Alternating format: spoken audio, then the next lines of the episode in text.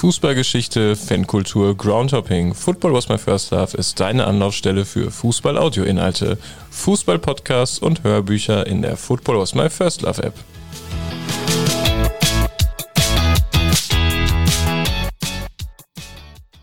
Hallo, hier ist wieder Pini mit der neuen Folge von Football Was My First Love. Vor kurzem hat Norwegen für Aufsehen in der Fußballwelt gesorgt, weil nach und nach mehrere norwegische Vereine sich für den Boykott der WM in Katar durch den norwegischen Verband ausgesprochen haben. Ähm, nachdem jetzt gerade das Thema in Deutschland ja auch so ein bisschen mehr aufploppte. Ganz interessant, dass Norwegen da so stark äh, agiert. Ähm, ein paar Infos dazu gibt es auch schon in der aktuellen Folge von Der Weg ist das Spiel in der Football Was My First Love App. Ähm, aber auch ich habe heute einen Gast aus Norwegen, mit dem ich ein bisschen über das Thema spreche. Hallo Arne, vielen Dank erstmal, dass wir sprechen können. Sag unseren Hörern doch mal ein paar Sätze zu, zu dir. Wer bist du? Was machst du? ja, äh, Arne Christian Eigenhassig, äh, bin 50 Prozent Deutsch oder Hessisch. äh, bin südlich von Darmstadt geboren, sehr im Jugendheim. Äh, meine Mutter ist deutsch. Äh, ich wohne jetzt in Trondheim in Norwegen. Das ist meine Heimatstadt hier. Und hier spielt auch mein Verein, Rosenborg. Wie lange gehst du denn schon äh, zu Rosenborg, zu, zu euren Spielen und so? Ja, seit ich fünf Jahre alt war, das erste Spiel mit meinem Vater. Ah, okay, krass. Das ist ja, ja, auch schon echt eine lange Zeit dann. Hast schon einiges ja, erlebt. Ist schon ein Jahr, einige Jahre her. Warst du damals auch bei den Spielen gegen Dortmund dabei, 99? Äh, nee, ja, das Heimspiel, aber nicht das Auswärtsspiel, das musste ich im Fernsehen sehen. Ich konnte nicht wegen der Arbeit fahren. Ah, okay. Ja, dein Kollege hat mich bei der Kontaktaufnahme da schon ein bisschen äh, dran erinnert, dass äh, Rosenborg ja damals 3-0 in Dortmund gewonnen hat. Und ja, ich, glaube, ja. ich glaube, für uns noch schlimmer war, dass wir dann Jan-Derek Sörensen gekauft haben, weil er irgendwie waren waren nachher die Leute nicht so zufrieden, aber bei dem Spiel in Dortmund war der ja so überragend. ja, das war die Stärke von Rosenborg damals. Dass, äh, sie hatten ein gutes System und die Spieler passten da rein, aber wenn sie in der, im Ausland fahren, so, dann passten sie einfach nicht rein. Die waren nicht so gut. Naja, du bist ja auch in der Fanszene von Rosenborg Trondheim äh, aktiv, deswegen sind wir hier auch zusammengekommen. Was äh, machst du denn so? Was, äh, also wofür engagierst du dich oder so? Ja, jetzt, äh, gerade bin ich nicht so aktiv. Äh, ich war Fernbeauftragter seit 2012 bis 2018. Dann hatte ich eigentlich die Nase voll von dem Fußball. Äh, nicht von das Fernleben, aber vom Verein und Fußballband und UEFA, FIFA. Ja, du kennst ja, wie das ist. Das geht ja, für die ja. Leute da. Fanbeauftragter ist auch ein Vollzeitjob oder ist äh, bei euch? Na, nein, das war kein Vollzeitjob. Äh, Mutter musste das auf der Freizeit machen und es hat zu viel Zeit gekostet und zu viel Geld gekostet von meinem Eigenportemonnaie. So, ich habe da gesagt, ich vielleicht was bezahlt kriegen, aber da haben sie Nein gesagt und dann, ja, ja, tschüss. Ah, okay. Ähm, jetzt ist uns allen oder zumindest den Dortmundern Hörern hier, also ich habe hier einen großen Anteil Dortmunder Hörer, ähm, Rosenborg-Trondheim natürlich schon ein Begriff, aber vielleicht kannst du noch ein paar Sätze sagen, so zu also zu eurem Verein, auch zu eurer Fanszene? Wie sind so die Zuschauerzahlen? Wie viele Leute fahren zu den Auswärtsspielen und so?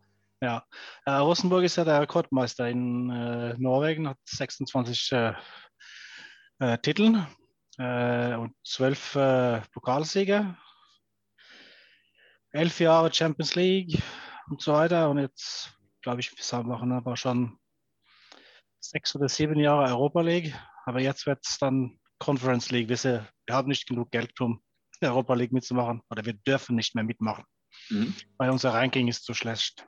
Ah, okay. Wie viele Leute sind so bei euren Heimspielen und wie viele fahren auch vielleicht mit zu Auswärtsspielen? Ja, das, das kommt ja an, wie, an, wie das, das Ganze geht in, während der Saison. Äh, so ein Schnitt von 15.000 15 Zuschauer.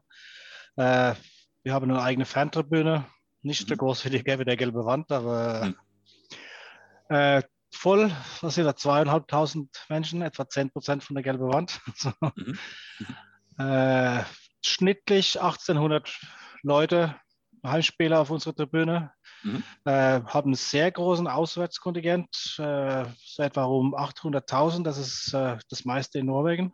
Mhm. Wir haben ja viele Fans über ganz Norwegen, aber es sind auch viele, die von Trondheim reisen, so 200, 300 jedes Mal. Mhm. Okay, nicht schlecht. Und ähm, gibt es bei euch auch so, so was wie Ultras wie bei uns oder ist das mehr so wie äh, in England früher oder, oder wie ist so die Fanszene? Also Norwegen ist, ist ein sehr anglophiles Land. Äh, das mögen wir aber nicht. Es ist jetzt eine ganz gute Ultraszene in Norwegen geworden. Bei uns gibt es zwei Ultra-Gruppierungen. Ultras Niederos, das ist die älteste, schon seit 99. Und äh, etwas ältere Leute, so rund um die 30 und höher. Mhm. Dann haben wir eine jüngere Gruppierung, die heißt FN13. Das sind so Leute von 17, 18 bis 25. Und dann kommen sie natürlich dann zu den Ultras Niederos, wenn sie älter werden und Familie kriegen. Mhm. Ja, ja. Da wird nicht mehr so viel getrunken. ja, das ist natürlich schlecht für die Stimmung. Ja. ähm, wie lange gibt es denn schon so eine aktive Fanszene bei euch? Also als du so früher am Anfang die ersten Male hingegangen bist, gab es das da auch schon, dass da äh, so eine Fanszene äh, gab? Nee, als Fünfjähriger gab es gar nichts überhaupt. Es hat so langsam angefangen, am Anfang der 90er, 96 ist der Schernen gestiftet worden. Das ist die, der, der große Supporterverein, der, was heißt das jetzt auf Deutsch, äh, der alle so kleinere Gruppen unter sich sammelt, so wie mhm. die Unity mhm. euch etwas. Äh, und seitdem ist dann etwas mehr organisiert geworden bei mhm. uns. Und wir haben so einen Hang auf das Italienische und gucken auch viel auf deutsche Fußball, wie die deutsche Ultras das machen. Und die englische Szene ist, nicht so ausgeprägt bei uns. Hm, okay, interessant. Ähm, und äh, jetzt äh, gibt es ja den, den Fankern oder die, die Fangruppe, die ähm, jetzt den ganzen, das ganze Katar-Thema getrieben hat. Äh, jetzt spreche ich sie bestimmt falsch aus. Äh, Kernen, das ist die, die du gerade schon genannt hast, oder? Ja, oder? ja mhm. stimmt, ja. Okay. Ähm, wie viele... Deutsch ist es der, der Kern. mhm. Ah, okay. Ja. Ähm, wie viele Mitglieder hat denn äh, die Gruppe und was sind so die Ziele der Gruppe? Also rund um 2000 Mitglieder. Der ah, okay. Ziel ist ein, äh, warte, ich muss mal hier gucken, was ich runtergeschrieben habe. Äh, der Ziel ist, ein selbstständiger und unabhängiger Sprechpartner von Rosenborg zu sein und die Mannschaft so verbal und visuell zu unterstützen. Das sind die, die großen Ziele von der Feier. Mhm. Okay. Und ähm, also seid ihr dann eher so, so eine Art Ultragruppe oder seid ihr eher so eine Art ähm, fanpolitische Organisation? Äh, beidens eigentlich. Äh, okay, cool. Die Ultras treiben ja das Leben auf äh, den Rängen und äh, der Supporterverein treibt das Politische. Mhm. Ah, okay. Ja, das ist ja ist natürlich gut, wenn das so zusammen äh, gut funktioniert. Ja. Ähm, jetzt habt ihr kürzlich für Aufsehen gesorgt, weil ihr auf der Mitgliederversammlung eures Vereins äh, durchgesetzt habt, dass Rosenborg Trondheim sich gegen die w WM in Katar stellt. Ähm, mhm. wie, kam das, wie kam das denn dazu? Ah, wir haben das schon mehrere Jahre hier oben gespro gesprochen und wir waren nicht so zufrieden, dass Katar das, die Weltmeisterschaften 22 bekommen hat, weil wir finden das Ganze sehr, sehr korrupt. Äh, aber nichts passiert, ja. Aber jetzt haben da drei Mitglieder von uns haben da sich zusammengesetzt und haben äh, eine Beförderung für, das, für die Jahrestagung vom Verein gemacht. Das ist äh, ein Politiker und ein äh, Priester sogar, der da mit war. Und äh, unser alter Vorsitzender Capo, war mhm. damit. Sind, sind alle drei sehr aktiv, die Fanszene. Ja, und da haben sie dann den Vorschlag, die Beförderung gemacht für die Jahrestage und es war 220 Stimmen dafür und 46 dagegen. Mhm. Das war eine große, größere Mehrheit. Und habt ihr das im Vorfeld irgendwie schon gut organisiert, dass äh, irgendwie besonders viele aus eurer Gruppe teilgenommen haben? Oder war das dann alles einigermaßen spontan auf der Versammlung? Äh, nee, das, äh, wir hatten ja meist, äh, möglich, meist möglich für Leute mobilisiert für die Jahrestagung. Es war etwas einfacher, weil wir können uns ja nicht treffen wegen das Corona. Alles war ja mhm. über Internet. So, das macht es einfach ganz viel einfacher für viele Leute, die weit mhm. weg wohnen. Ja. So, und dann die älteren Leute, die haben dann einige Schwierigkeiten mit äh, das Internet umzugehen. So, es gibt ja so eine Veteranenvereinigung bei uns, die machen immer viel Krach auf der Jahrestagung und wollen mhm. gerne sprechen und gehört werden. Das sind so zwei große Gruppen da. Mhm. Ja. Okay, also waren das ganz gute Rahmenbedingungen so für euch ja, auch dann. Für uns war das ja. ja. Was genau äh, kritisiert ihr denn an der WM? Ja, ist eigentlich alles, was mit Katar zu tun hat. Das, äh, die Menschenrechte da unten, das Sklavenarbeit, Rassismus, Diskriminierung von Homophilen und Lesbischen, äh, alles mit FIFA, die Korruption, also alles stinkt bei dieser Meisterschaft und mhm. den ganzen modernen Fußball. Wir, wir haben das einfach ganz satt jetzt. Mhm. Und ähm, was, was ist euer Ziel? Also euer Ziel ist wirklich, dass ähm, Norwegen nicht an der WM teilnimmt oder dass ähm, der norwegische Verband sich auch innerhalb der FIFA gegen die WM ausspricht oder was ist so euer Ziel? Ja, das ist eigentlich beide Ziele. Erstens, dass äh, äh, es ist eine Jahrestagung vom norwegischen Verband dieses Wochenende. Äh, da kommt ein Vorschlag von einem kleineren Verein, dass äh, Norwegen das boykottieren soll. Mhm.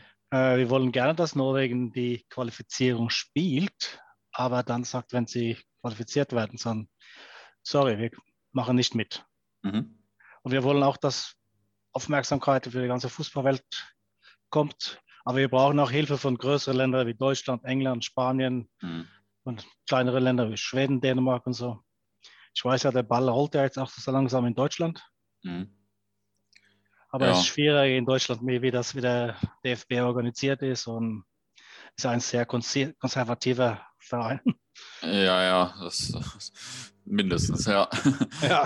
Äh, ver verfolgst du das äh, oder verfolgt ihr das, wie das in anderen Ländern läuft? Also in wie jetzt zum Beispiel diese Boykott-Katar-Kampagne in Deutschland? Ja, ich, ich folge das. Sie haben, Sie haben mich gefragt, ob ich das folgen kann und sehe, wie sich das Ganze entwickelt in Deutschland. Und Mhm. Es ist gut, dass du mich kontaktet hast. Ja. Wir fördern ja jetzt alle deutsche Gruppen auf, das hier auch also einen Boykott zu organisieren. Mhm. Ähm, wie kommt es denn deines Erachtens, dass ausgerechnet in Norwegen der Protest so aktiv ist oder dass das jetzt so in Norwegen so Aufsehen erregt hat und so gut funktioniert? Ja, eigentlich äh, ganz komisch, weil die norwegischen Fans sind nicht so politi politisch aktiv wie vielleicht in Deutschland. Das ist nicht mhm. ausgeprägt links oder rechts oder so. Also wir haben so ein Sagen her, also auf der Drängen, keine Politik, aber es drängt sich ja mehr und mehr vor, wie was alles jetzt in der Welt passiert. So, mhm. und dann Katar und Russland, das waren ja, ja, dann haben Leute angefangen zu sprechen, auch hier über mhm. das wir können nicht die Politik von, von Fußball ausschließen. Es gehört dazu. Das alles ist Politik. Mhm. So, aber es ist dasselbe hier wie in Norwegen, wie in Deutschland mit dem Bund. Sie sind sehr schwer in einen Dialog zu kommen mit denen. Sie, sie wollen ja nicht reden. Das alles wird ja, ja, wir machen das später und dann passiert auch nichts. Und ja, mhm. du kennst ja aus, wie das ist. Ja, ja. Ja. Und, äh, aber die, der Vorteil in Norwegen sind, dass fast alle Clubs hier sind Mitgliedervereine. Kein 50 plus 1, aber hundertprozentig Mitgliedervereine. Mhm. So, wir können alles bestimmen auf die Jahrestage. Wir müssen nur mobilisieren. Mhm. Ja, okay. Wir haben, wir wir haben keine Investoren, die etwas sagen dürfen. So, es geht nur um, was die Mitglieder wollen hier. Und wir werden jetzt mehr und mehr aktiv, weil die, die jungen Leute sehen auch, sie können da etwas machen. Mhm. Okay, das ist natürlich cool. Das war, also war mir gar nicht so 100% klar, aber wenn das natürlich alles durch Mitglieder bestimmt ist, das natürlich echt ein großer Vorteil. Gibt es da gar keine Bestrebungen, dass das auch ähm, durch Investoren übernommen wird oder so? Oh ja, ja, ja. Ich versuche, äh, der Bund will das, will das ja gern. Sie machen so immer so Versuchsvereine, dass Investoren reinkommen können und spritzen da eine Menge Geld rein, aber es, es wirkt ja nie. Hm. Werden, steigen die immer nur ab. Hm. Ja. Also ein gutes Exempel bei Start in Christian Sandner, da kamen fünf junge Leute rein mit sehr viel Geld und sie haben ja Spieler gekauft für, von überall in der Welt, das waren hunderten Millionen von Kronen, aber sie sind wieder abgestiegen hm. nach einem Jahr. ja, es ist, ist, ja selbst bei mir ein bisschen Schadenfreude dann dabei. ja, ja, ja. ja. So, was denkst du denn, wie geht so der Protest äh, oder der Boykott eigentlich jetzt so weiter? Wie entwickelt sich das deines Erachtens jetzt so?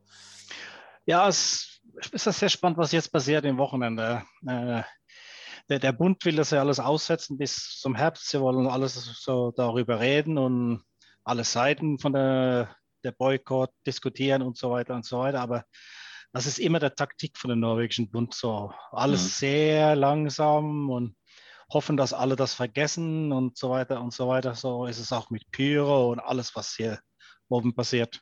Mhm. Ah, okay. äh, aber ich glaube, jetzt äh, sind acht von, ne, zehn von den Erstligisten haben jetzt gesagt, dass äh, sie sind für einen Boykott. Mhm. Äh, zwei haben sich auf der Linie dem Bund gesetzt. Wir wollen das besser ausreden und vier Vereine haben gesagt, äh, das haben noch nicht ihre Jahrestragung gehabt, aber da liegt ein Vorschlag, dass sie boykottieren sollen. Mhm. Und wie ich ges äh, früher gesagt habe, ein klein, ganz kleiner Verein von Oslo macht jetzt einen Vorschlag äh, dieses Wochenende, dass man äh, über den Boykott dieses Wochenende stimmen soll und nicht äh, eine extraordinäre Jahrestagung im September haben soll. Mhm. Ah, okay. Ja, dann kommt jetzt ja wirklich, äh, wirklich ein spannendes Wochenende vor uns. Ja, ja. Ähm, was, was, glaubst du denn, wie groß ist die Chance, dass nachher äh, Norwegen die WM boykottiert oder dass das jetzt erstmal dieses Wochenende sich gut entwickelt? Ja, ich kann auch vielleicht etwas sarkastisch sein. Norwegen wird sich nicht qualifizieren, das wird eigentlich kein Problem, aber äh, es, äh, es würde schön, wenn jemand sagt, okay, also gut, wir können die Qualifizierung spielen, aber nach Katar fahren wir nicht. Mhm. Oder ist zu viel Scheiße los. Ja, ja, äh, und meinst du, angenommen, äh, Norwegen qualifiziert sich, dass dann nicht doch viele Leute auf einmal heiß auf die WM sind, gerade wenn ihr jetzt mit Haaland so einen äh, super Stürmer habt und so, der. Ja, ja, ja, ja, klar. Also das, das, äh, die sind ja schon aktiv in den sozialen Medien und ja, wir müssen ja in der WM spielen. Wir haben ja jetzt die beste Mannschaft auf mehrere Jahr, Jahren. Das, stimmt ja auch, aber das, der, der, Fußball, der, der ist nicht bedeutungsvoll in dieser Sache. Das sind die mhm. Menschenrechte und alles sind die bedeuten mehr, viel mehr für uns hier. Ja. Und, und ein, einmal muss, dann, muss man den Fuß niedersetzen hier und sagen, genug ist genug. Ja, und außerdem spielt Haaland ja auch noch ein bisschen länger, sage ich mal. Und äh, also das, ja. das kann, ja, sehe ich also, schon so wie du. Persönlich hoffe ich, dass er in Dortmund bleibt, weil da passt er so gut rein. Mhm. Ja, das hoffe ich natürlich auch. Das ist ja, ja, für uns ein bisschen schade, dass ich ihn oder dass man ihn äh, jetzt in der ganzen Zeit kaum im Stadion sehen konnte. Jetzt äh, so, so, ein toller Spieler. Ja, ja, ja. Naja, okay. Ähm, zum Abschluss frage ich meine Gäste immer noch nach einer interessanten oder amüsanten Anekdote über ihre Fankarriere oder jetzt in deinem Fall über deine Fankarriere oder den Fußball in Norwegen. Hast du da eine lustige Geschichte für unsere Hörer? Wir haben nie von, äh, gegen Dortmund verloren. ja. ja, ich kenne ja den Jens Volke, du kennst vielleicht den Jens. Ja, ja. Den ich war ja früher mal bei Fanbeauftragter. Ich habe immer sehr Spaß mit dem Jens, sagt er. Ah, cool. Das, ja. es ist so viel passiert. Das, äh, ja, ich weiß eigentlich nicht. Da sind so viele Sachen, die kann man nicht nehmen. das gehört, gehört, nicht dabei. Das gehört da, wo es äh, passiert ist. ja, ich denke, da kann What happened in Vegas stays in Vegas, you know. ja, da kann sich jetzt ja jeder Hörer oder jede Hörerin mal ähm, seinen und ihren Teil denken. Ja. cool, dann danke ich dir erstmal für das Interview. Ja, danke gleichfalls und noch viel Glück mit dem Abschluss in der Bundesliga. Ich hoffe, dass ihr den Champions League Platz schafft. Danke.